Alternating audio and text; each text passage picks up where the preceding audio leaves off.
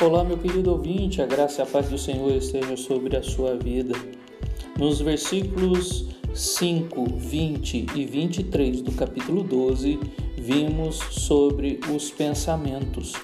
E agora, nos versículos 6, 13, 14, 17, 18, 19, 22 e 26 do capítulo 12 de Provérbios, vemos o autor preocupado com as palavras.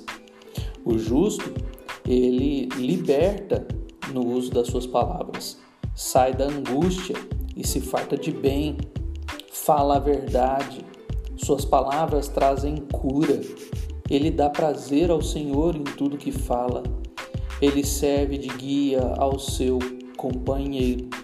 Diferentemente do justo, o, perverso ele, com as suas palavras, mata. Ele peca no falar. Ele é fraudulento, ou seja, ele fala mentiras. Ele é tagarela. Ele é mentiroso. Ele é abominável ao Senhor. Ele faz errar quem lhe pede ajuda. Ou seja, nós vemos aqui o quanto nós precisamos também estar atentos às nossas palavras elas são sérias diante do Senhor. É, o Senhor está observando tudo que falamos e elas são importantes e vão também mostrar o quanto nós somos sábios ou o quanto nós somos ah, somos perversos diante do que proferimos com as nossas palavras.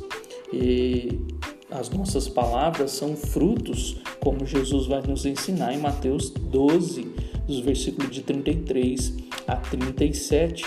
E ele conclui esta, a, esta afirmação ou esta ilustração, dizendo no versículo 37 de Mateus 12 que as, pelas tuas palavras serás justificado e pelas tuas palavras serás condenado.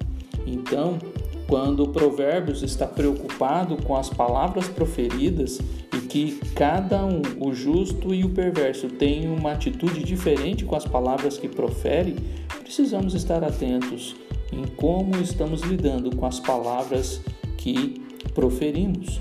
Por isso, se você quer é, ser alguém sábio e alguém abençoado, mas também alguém que abençoa, use bem as palavras que você tem em seus lábios.